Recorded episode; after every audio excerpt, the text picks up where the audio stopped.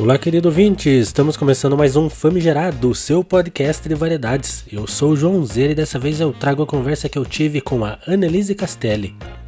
Ela é formada em comunicação social, professora universitária, consultora empresarial e também empresária. Olá, Annelise, seja bem-vinda. Oi, pessoal. É, queria agradecer pelo convite. Eu sou a Annelise Castelli, fiquei honrada de ter sido chamada para contar um pouco da, daquilo que eu penso, da minha história aí. Enfim, eu sou consultora de design estratégico e branding e hoje sou empresária também. Desde 2019 eu tenho uma empresa chamada GoCool e a gente trabalha com estratégia de negócios baseado no conceito do design, voltada para empresas que querem se diferenciar e querem construir algum alguma ideia inovadora e colocar no mercado. Como você se atraiu pela área da comunicação? Agora, como que eu fui parar na área de comunicação é uma história, é, tem um contexto aí por trás, né? Ah, no fim do ensino médio, minha mãe tinha, tinha uma pequena confecção de acessórios, trabalhava com bolsas e bijuterias e tal, e eu comecei a me envolver com aquilo e trabalhava um pouco com ela. E aí eu fiz um, um teste vocacional é, no final do, do, ensino médio, no terceirão, e tinha dado relações públicas, né? Como uma possibilidade, assim. E engraçado que nessa época eu nunca tinha pensado que aquilo que a gente fazia ali podia ser caracterizado como design, eu não sabia nada de design, nem sobre desenho industrial, então isso faz, claro, faz muito tempo.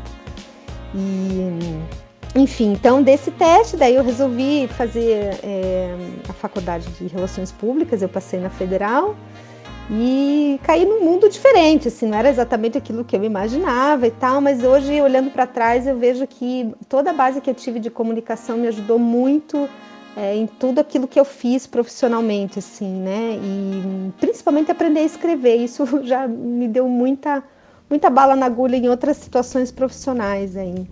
Mas enfim, né? É, eu fui, fui parar ali na, em relações públicas, né? Me formei e depois no fim da faculdade eu consegui, é, depois da faculdade eu fiz uma pós-graduação em gestão de produto de moda eu tive uma oportunidade legal assim de ir para a Itália.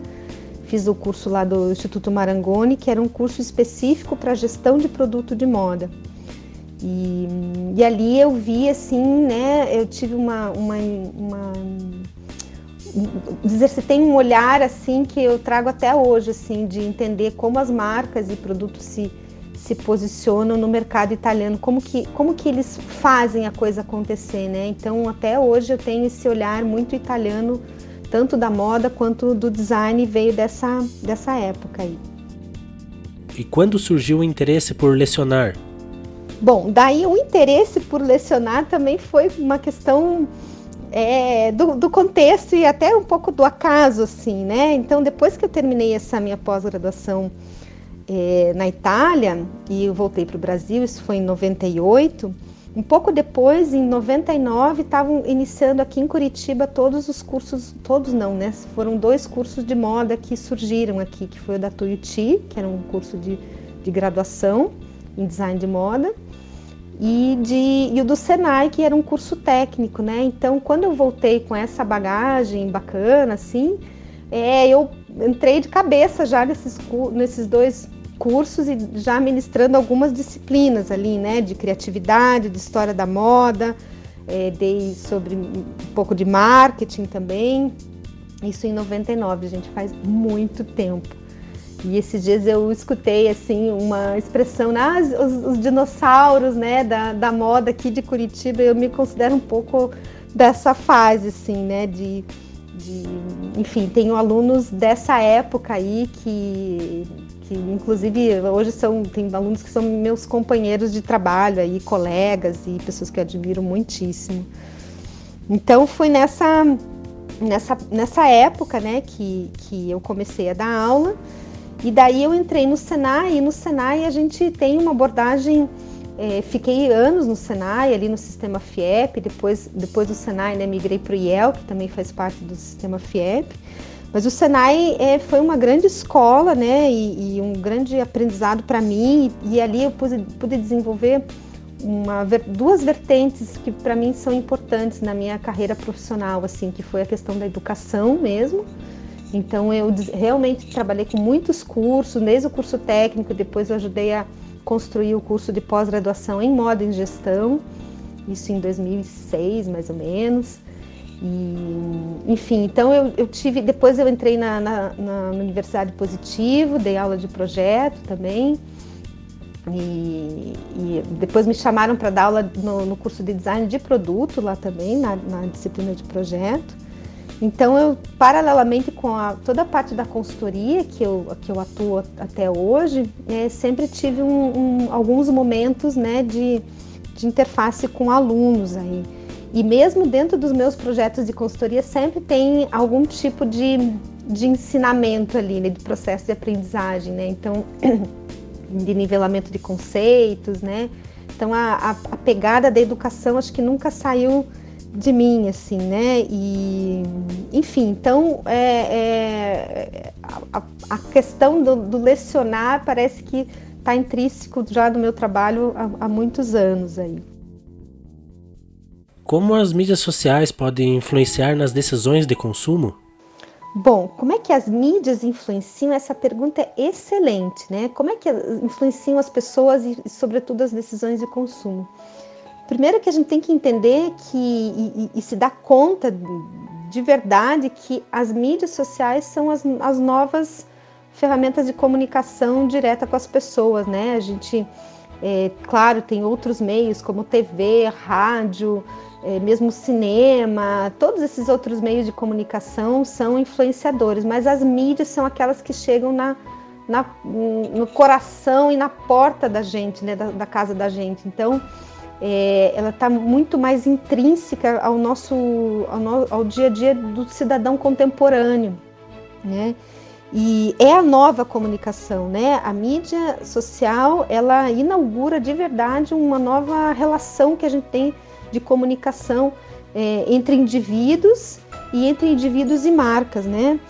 E, e, assim, a mídia social ela tem uma pegada que, diferente desses outros meios que eu falei, ela tem interface dos algoritmos, né? Então, é, esse fato, esse fator, né, de, de que é, existe um, um, um, meio tecnológico que rastreia aquilo que você gosta, aquilo que você é, busca, né, aquilo que você pesquisa e os teus interesses, né, te fazem com que a entrega da comunicação para você seja personalizada, o que tem um lado positivo, mas por outro lado, ela ela ela vai construindo uma bolha em torno de, do cidadão, né, e faz você enxergar é, a vida, né, o consumo e, e tudo mais por um determinado viés, né? Então a gente tem a falsa sensação hoje de que a gente pode é, encontrar qualquer tipo de informação, mas toda a busca que a gente faz e, e mesmo o entretenimento que a gente, é, é, né, que, que, a gente navega só por entretenimento, né, na, nas redes, a gente sente que que alguma coisa está por trás disso, né? E é, são os teus interesses que que vão determinando aquilo que você vai ver. E, enfim, então é por essa razão que muita gente diz que, né, alguns especialistas, que a gente tem, né, alguns dados aí, que recomendam que a gente deveria é, é, ouvir e ver coisas que a gente não gosta também, para justamente a gente ter esse fluxo mais rico de comunicação e de informação nas nossas redes, né?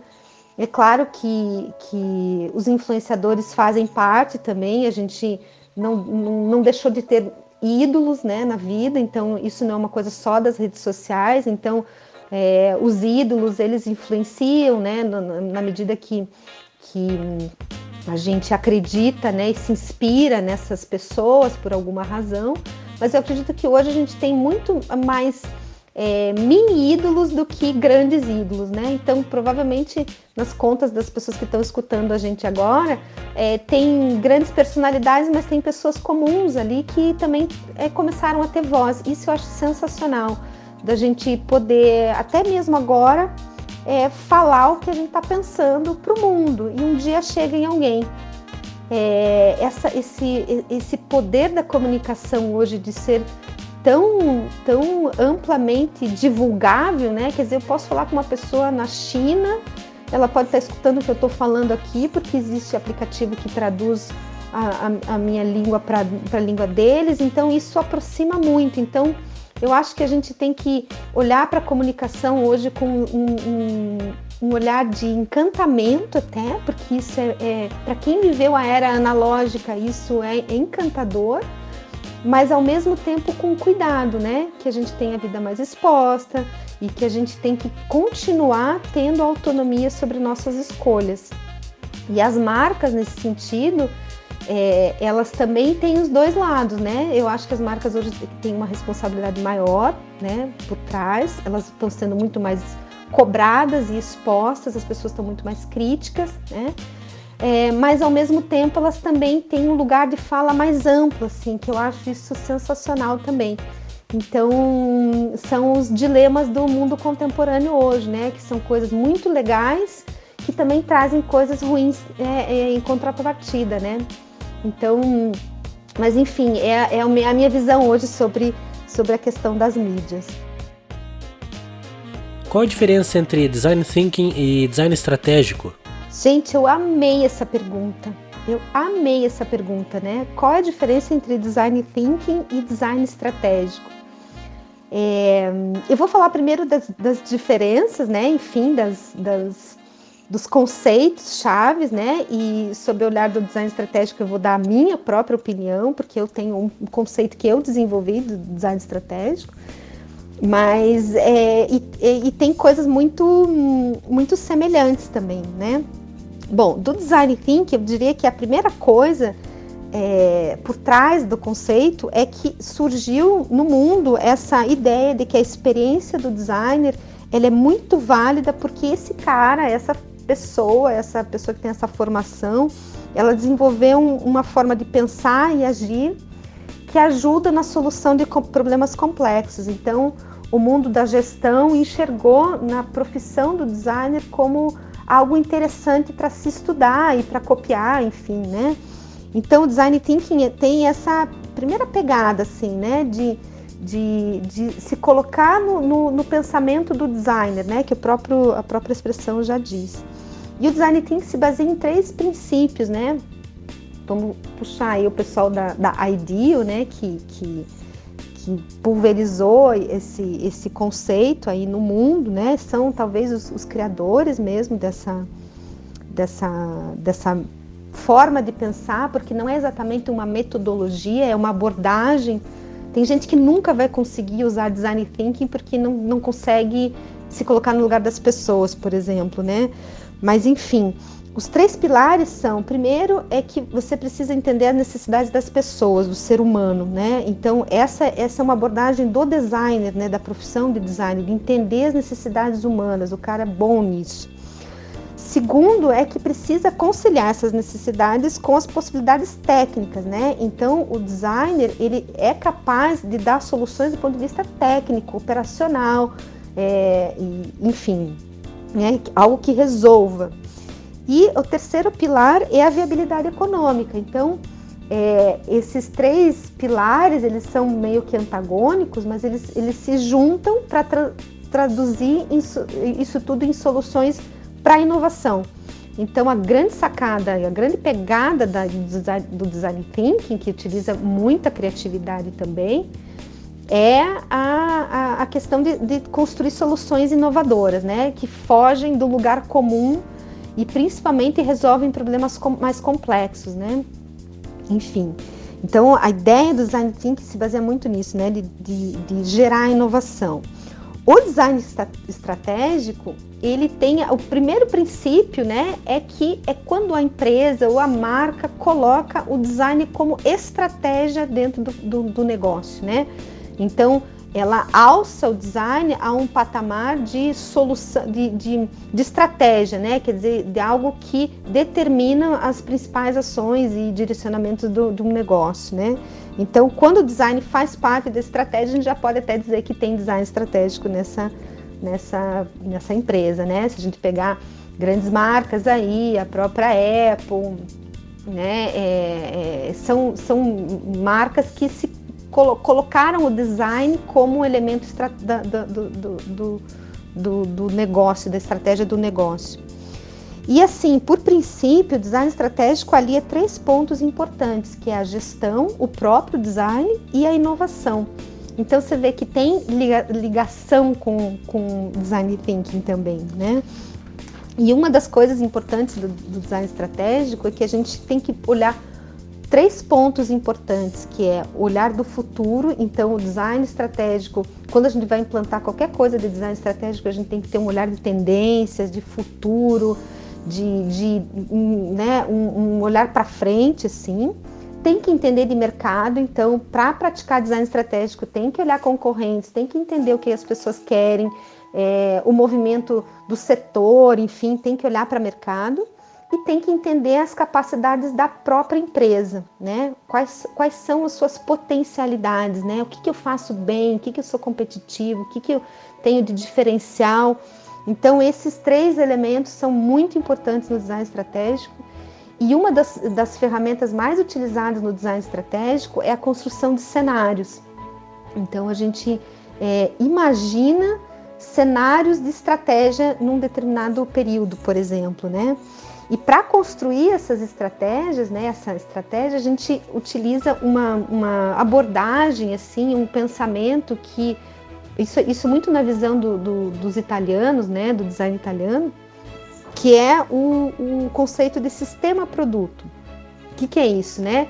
É a expansão da ideia de um produto, né? Então, o sistema produto é formado de produto, comunicação, serviços, venda e experiências, né? Então, esse conjunto tem que estar muito harmônico, muito integrado, né?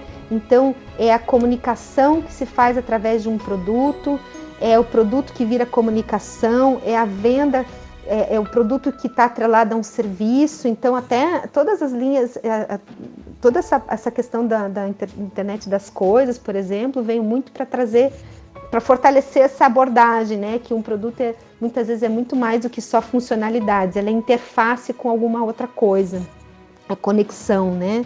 Enfim, então essas são é, essas diferenças entre design estratégico e design thinking. Qual a importância da criatividade nessa profissão?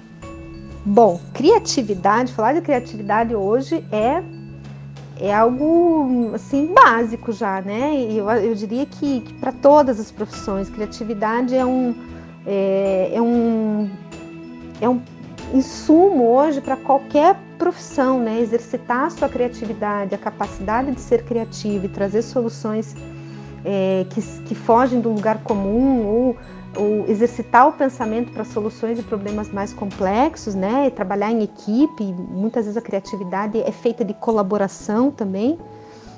Enfim, ele, eu, eu diria que criatividade é um insumo, é que nem beber água, assim, é, é, é que nem fazer exercício físico, a gente tem que exercitar o pensamento criativo. E para isso a gente precisa é, ter algumas é, prerrogativas, assim, né? Então tem um livro que eu gosto muito, já, já falei sobre esse livro no meu, no, nos meus canais ali, que é o livro Um Toque na Cuca, que é um, um tem uma pegada muito bacana e, e, o autor, que é o Roger von Weck, ele fala que que a gente só não é mais criativo porque a gente tem uma série de bloqueios, né? E esses bloqueios é que a gente precisa desbloquear. Mas se a gente entende que criatividade é uma coisa básica, essencial na vida do, do ser humano hoje, a gente começa a valorizar um pouco mais. Quais os principais mercados consumidores do design de moda?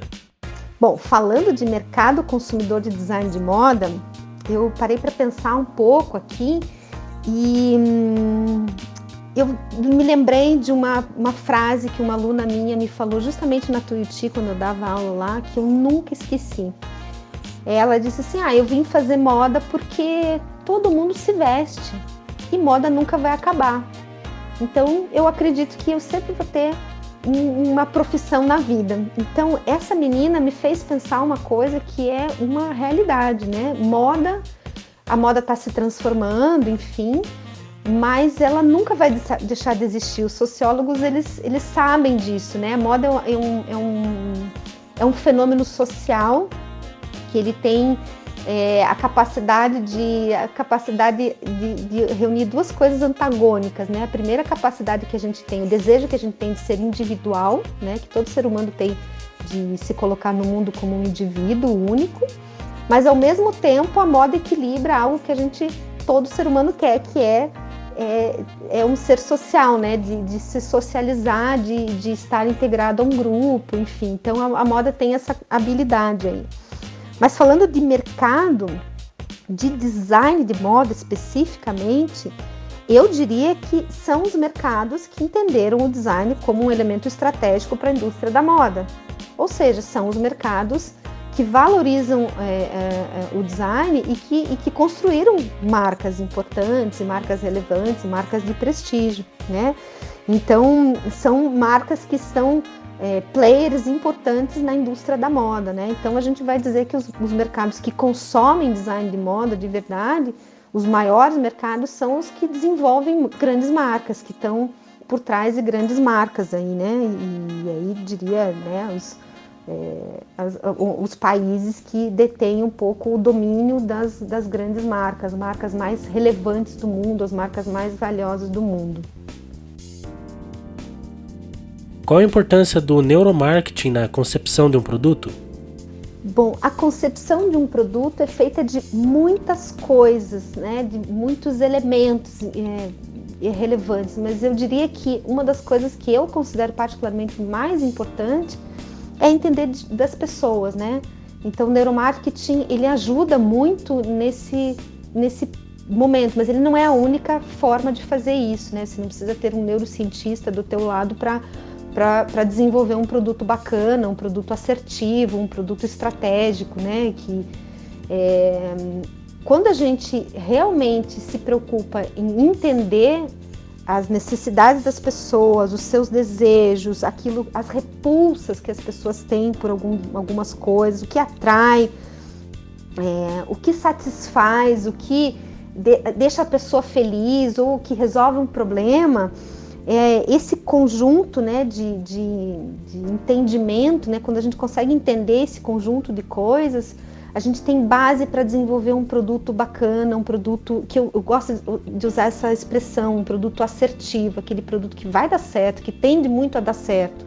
Né? E o que, que é um produto que dá certo? O produto que dá certo é aquele que vende e é aquele que satisfaz, né, ou encanta, ou até mesmo encanta um grupo de pessoas, né? Um público-alvo, né? É, não precisa satisfazer ou ser encantador para todo mundo. Então, é, na concepção de um produto, entender de pessoas é fundamental. E aí existem uma série de, de, de, de estudos, de possibilidades, né, de ferramentas e metodologias de pesquisa, né, que, que ajudam a gente a, a entender e a se aprofundar é, nos desejos e necessidades das pessoas.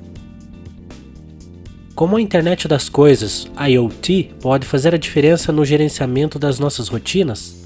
Falando agora de IoT ou de IoT, de internet das coisas, é, a minha visão é assim, é muito simples. O mundo está conectado, né? E a vida é feita hoje de interfaces digitais que nos ajudam, nos direcionam, facilitam a nossa vida. É, enfim, os produtos estão sendo cada vez mais inter, é, é, é né, nos produtos cada vez mais tem interação com, com, com a pessoa no sentido de que também tem, tem é, é, faz parte de um, de um universo maior. Então, por exemplo, um celular Hoje a gente sabe que ele é uma extensão muito maior do que só apenas as funcionalidades que ele tem ali dentro, né? Ele carrega memórias, ele carrega é, é, trabalho, ele carrega informação, ele carrega consolo às vezes, enfim. Então a nossa vida diária, ela cada vez mais vai ser mais conectada e cada vez mais as empresas vão ter que entender que, que a gente tem. Uma vez eu escutei uma frase muito legal do Guto Requena, que é uma pessoa que admiro muito, que é um arquiteto, ele, ele, é, ele é um cara super hipermídia. Enfim, ele disse que a gente hoje o ser humano tem duas dimensões, que é uma física e uma digital. Então, na medida que a gente se dá conta disso, né, que um consumidor ele tem essas duas dimensões, a gente tem que imaginar que os produtos daqui para frente eles vão ter cada vez mais é, essa possibilidade de ter interface é, de conexão com, com, com a nossa dimensão digital.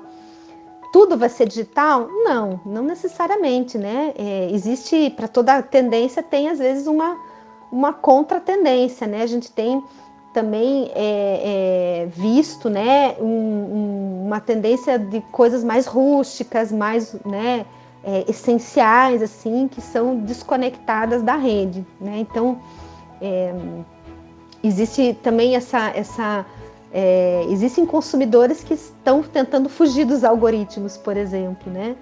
Mas de fato, a nossa vida hoje ela é melhor porque a gente tem algumas soluções que, que, que facilitam a, por meio dessas interfaces, né? A grande questão que, que se estuda hoje é como equilibrar essa interface e que a gente não seja um ser só mais, né, proporcionalmente mais digital do que físico, porque a gente adoece, né? A gente não tem uma vida saudável quando isso acontece, né? Essa é a minha visão. Qual foi ou quais foram os seus dias mais felizes numa universidade? Olha, eu acho que o dia mais feliz que eu tive numa universidade foi o dia que eu bem no comecinho da minha carreira como professora universitária, teve uma aluna que me disse, é, eu não me lembro exatamente as frases, mas ela me agradeceu muito porque eu tinha falado para ela que ela tinha talento e que ela poderia é, é, é, desenvolver esse talento. Então, era uma pessoa que provavelmente escutou muitas coisas ruins ao longo da vida e a, as poucas palavras que eu disse fez diferença na vida dela. Então, isso me encheu de, de, de orgulho naquele momento. Fiquei pensando na responsabilidade também que eu tinha, era bem nova naquela época, né? Então, não era tão distante, né, daquela pessoa que estava falando comigo mas aquilo me fez muito feliz, assim, tipo, putz, realmente é quando a gente está aqui na frente falando para as pessoas aquilo que a gente acredita, é, pode ser que mexa com alguém e que cause um efeito positivo, né? Então isso, me emocionou muito, né? E realmente depois essa pessoa teve uma, uma carreira bacana, né? Eu acompanhei um pouco é, o, o desenrolar da carreira dela. Então esse foi um momento bem feliz.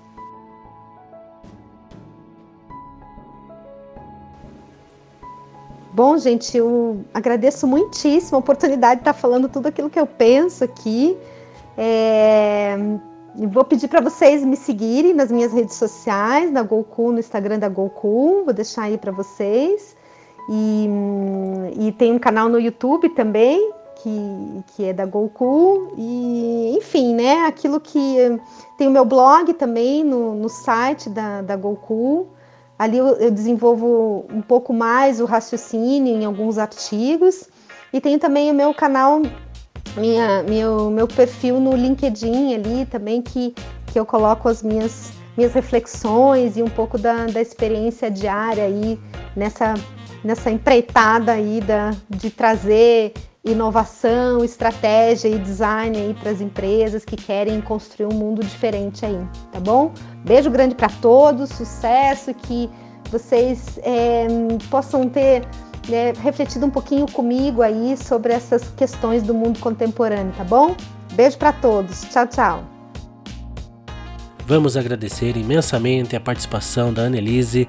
Foi uma verdadeira aula, eu fiquei lisonjeado inclusive por fazer perguntas interessantes. É isso aí. Famigerado está sempre de ouvidos abertos. Um grande abraço e até a próxima.